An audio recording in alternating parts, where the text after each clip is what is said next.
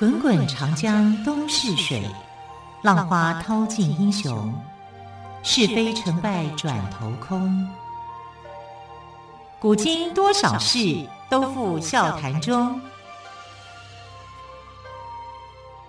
陪你说历史，汪培制作主持。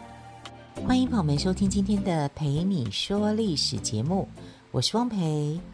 好，我们今天来聊聊唐高祖李渊。李渊是隋文帝杨坚的外甥。也就是隋炀帝杨广的表哥，袭爵唐国公，备受信任。杨玄感起兵反隋的时候，隋炀帝派李渊前往讨伐。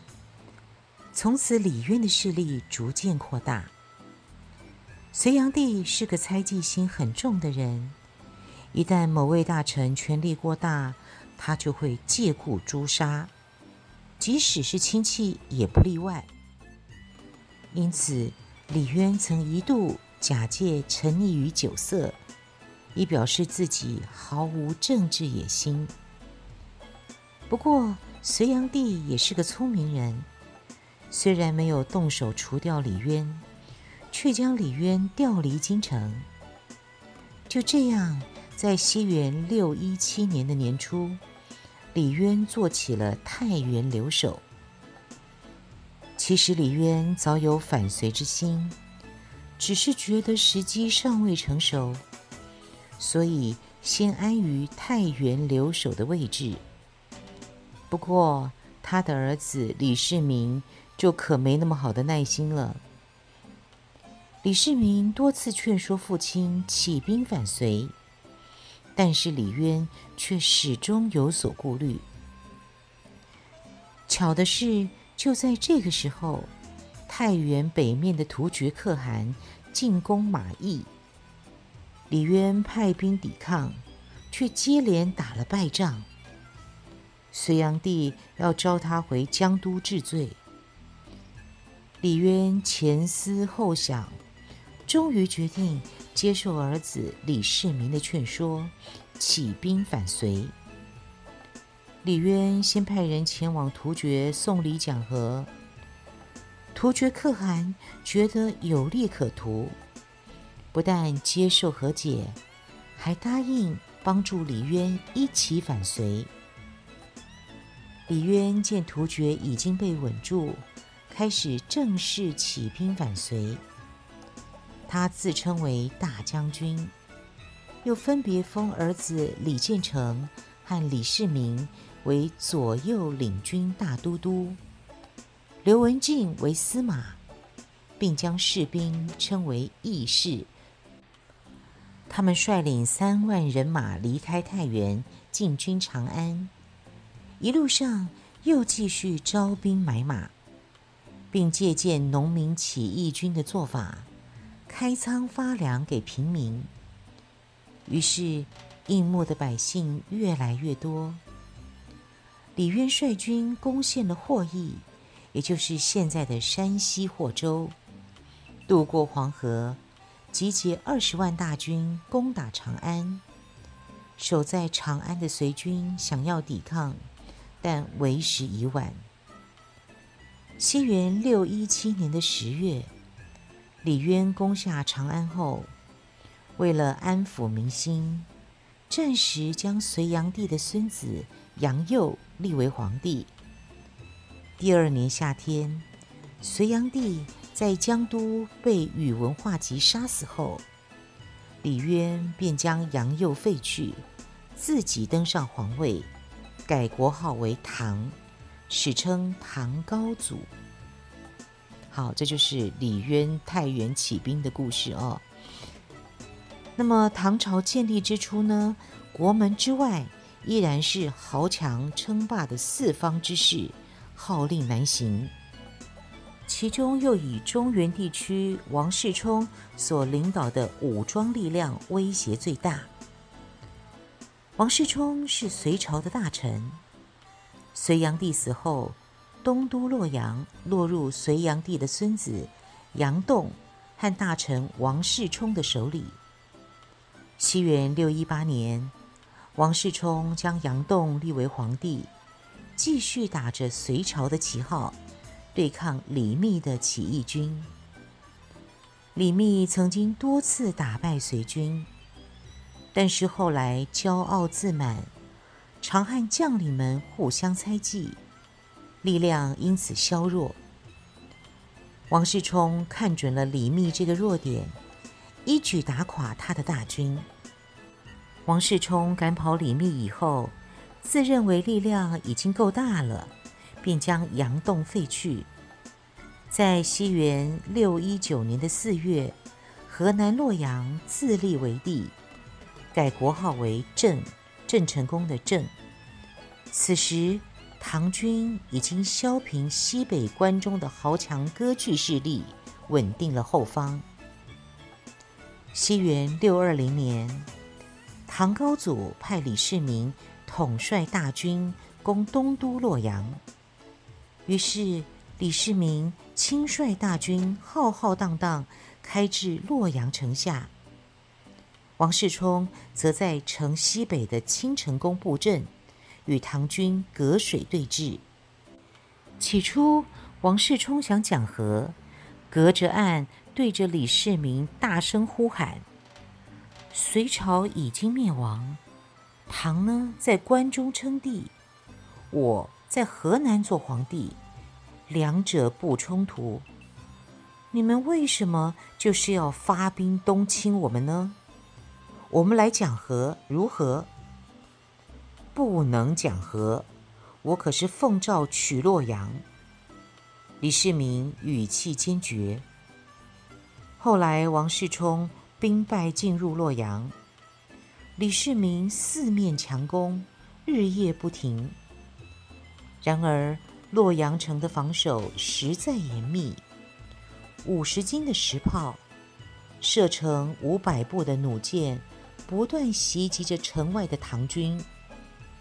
十几天过去了，洛阳没能攻下，唐军伤亡惨重。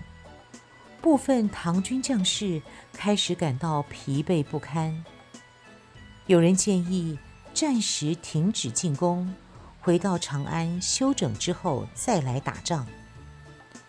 但是李世民却满怀信心地说：“中原各地都投降了，洛阳已变成一片孤城，攻下它只是迟早的事，怎么可以半途放弃呢？”紧接着，他传令道：“洛阳不破，绝不回师。”洛阳被围，城内粮食奇缺，连树皮、草根都被老百姓吃完了。路上到处可见饿死的人，全城三万多户人家只剩下三千多户。洛阳已经是岌岌可危。走投无路的王世充只好向窦建德求救。窦建德的谋士刘斌向窦建德谏言：“他说，如果郑亡了，那我们夏也会被并吞。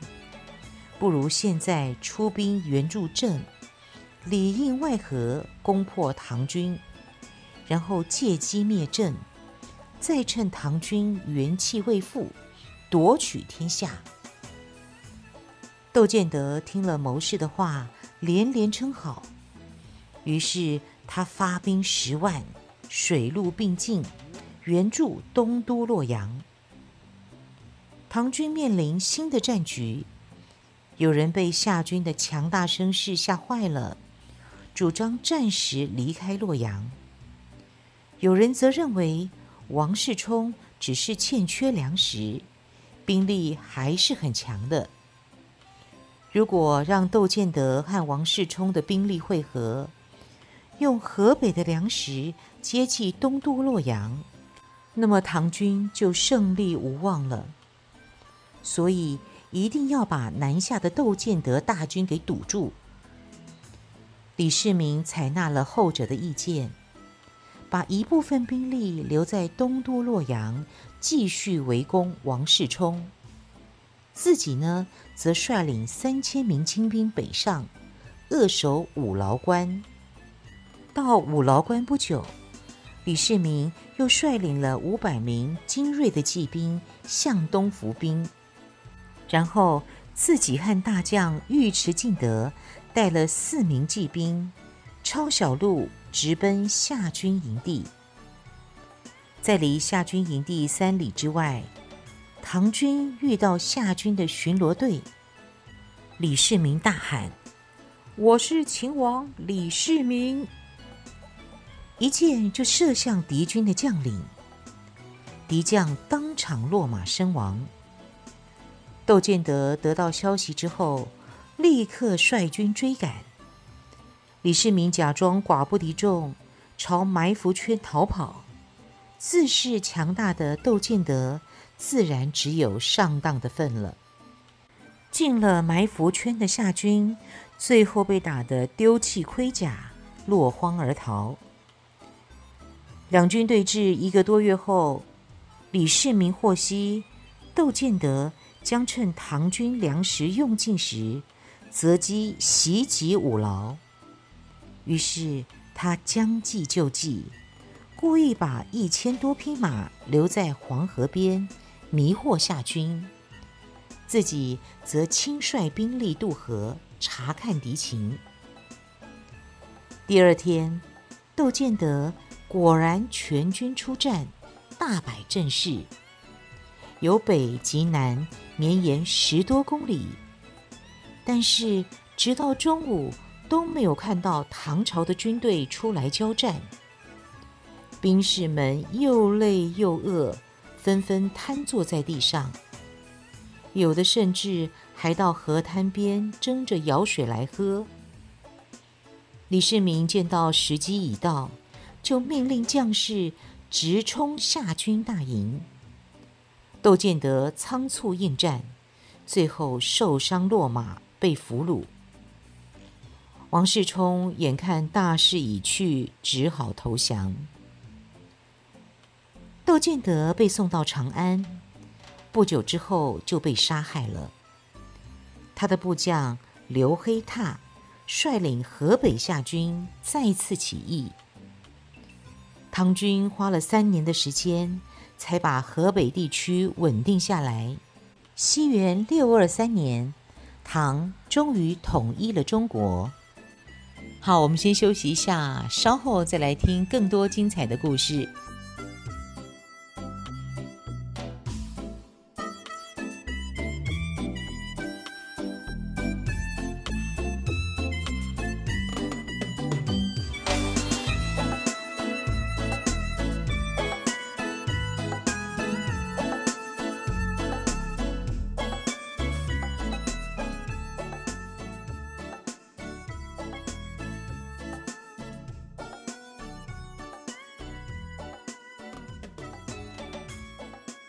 好，刚才我们说到西元六二三年，唐终于统一了中国。接着，我们来说兄弟暗斗、矛盾激化的故事。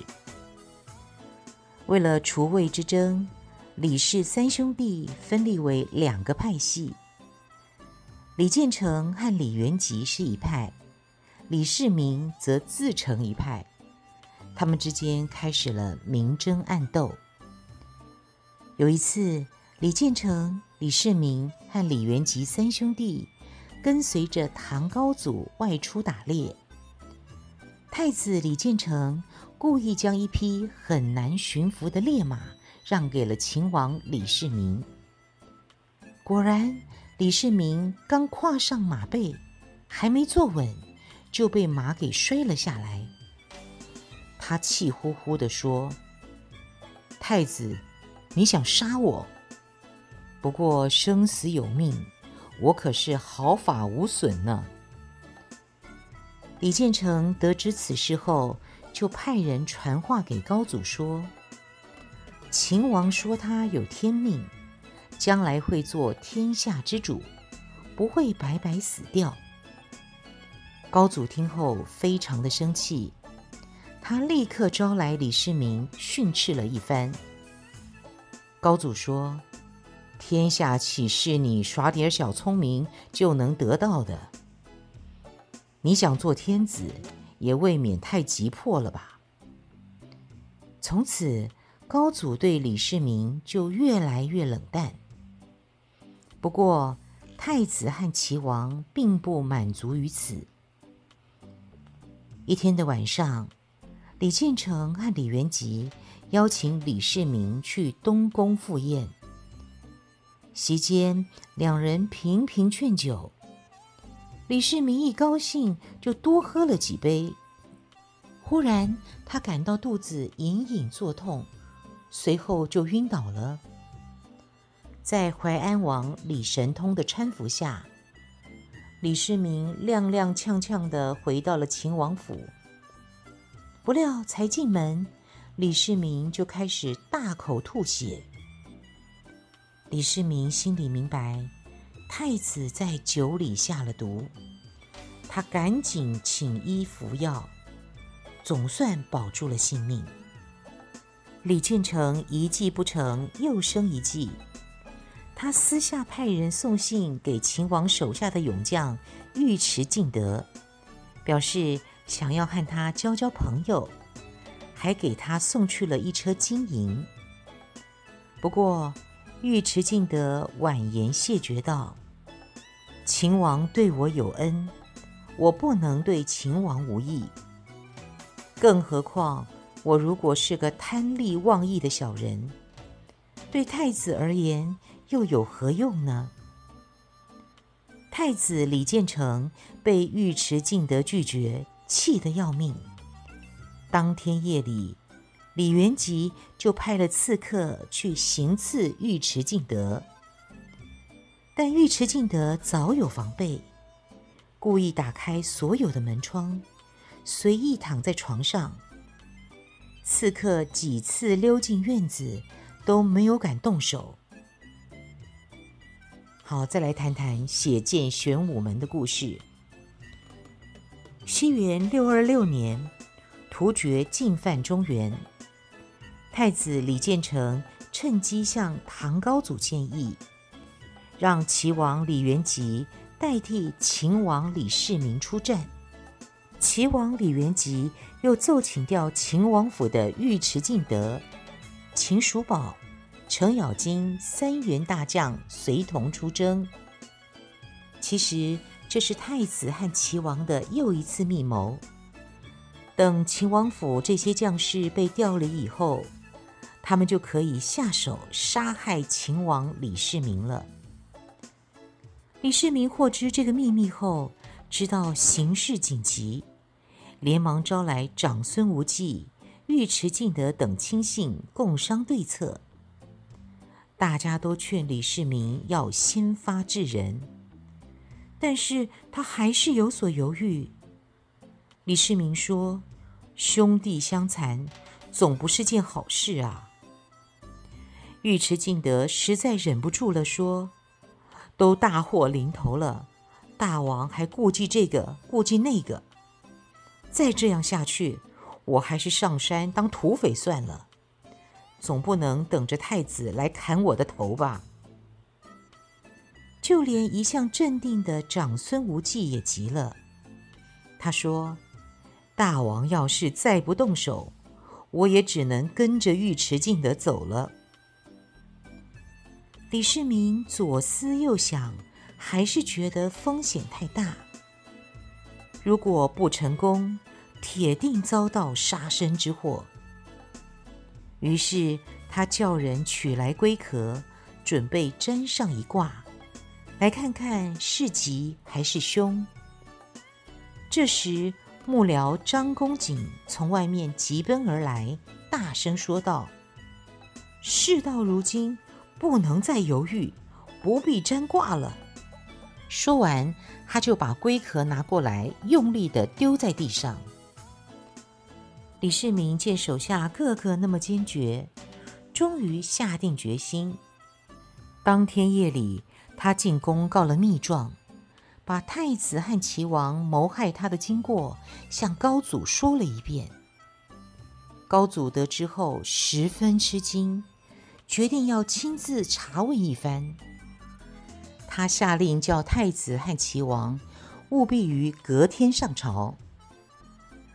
西元六二六年的六月四号早晨，天还没亮，李世民就率领长孙无忌和尉迟敬德等九人，埋伏在皇宫北面的玄武门内，等候太子和齐王进宫。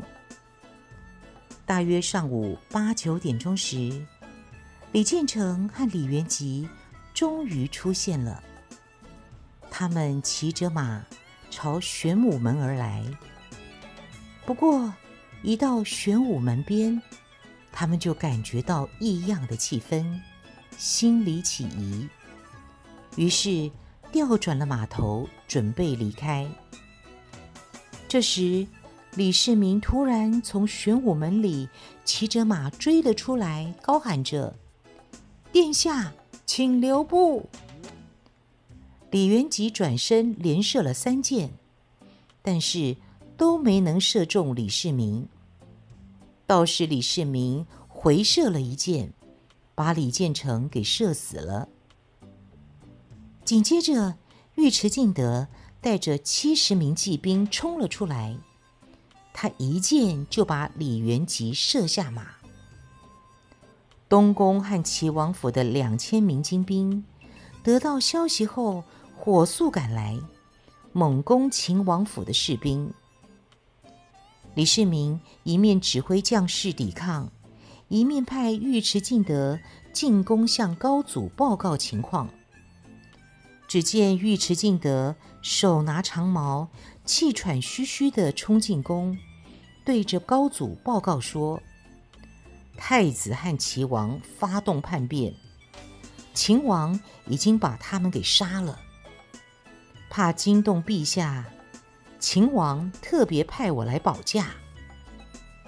高祖这个时候才知道外面出了事，吓得目瞪口呆。既然木已成舟，高祖也就只好默认了。他写下手谕。命令各府将士一律由秦王指挥。几天之后，唐高祖成了太上皇，李世民即位，就是唐太宗，年号贞观。好，这就是历史上有名的玄武门之变哦。在贞观初年，国家初定，面对内忧外患的动荡局面。唐太宗问身边的大臣说：“帝王之业是草创艰难，还是守成艰难？”宰相房玄龄回答说：“天下动乱，群雄并起，竞相争夺，败者归顺投降，胜者夺魁称王。胜王败寇只在一线之间，自然是草创艰难。”而一旁的魏征则提出了相反的意见。魏征说：“帝王的兴起必定相承于衰败的世道，推翻黑暗的统治，一定会得到百姓支持，四海归顺，草创何难？然而，等到取得天下，君主一旦志得意满而骄横纵逸，百姓就会受苦。”国家衰亡常由此而起，可见守成更难呐、听完了大臣们的议论，太宗说：“玄龄早年跟我打天下，历尽艰苦，出生入死，自然知道草创的艰难。魏征帮我治理天下，担心我出现骄傲的情绪，以致国家陷入危亡的境地。”所以深知守城的艰难。如今草创之难已经过去，守成之难当与各位大臣谨慎对待。接着，太宗又叹息道：“经过这么长的时间动乱，百姓恐怕很难被教化。”魏征则有自己的想法，他说。应该是久安于生活的百姓更难被教化。经历动乱的百姓，常为生活而愁苦。愁苦的人容易被教化，就像挨饿的人容易接受食物一样。太宗觉得有道理，接着就问：那大乱之后的国家，如何可以马上就治理好呢？魏征说：上下齐心，四方合力，一年便可见效。太宗听了，面露笑容，频频点头称是。魏征接着说道。当年汉武帝贪功好利，国家连年征战，弄得民不聊生，汉朝自此衰落。类似的还有隋炀帝，也是征战不断，徭役连年，最后落得身亡国破。可见，只有仁义之道，方能安定边疆。所以，当今的治国之道，应以仁政治理天下。太宗最终听了魏征的意见，实行仁政之道，朝野上下果然出现了大好的局面。好，很快的节目的时间又到了，非常感谢朋友们的收听，更多精彩的故事，我们就明天再来听喽。陪你说历史节目，我是汪培，明天再会，拜拜。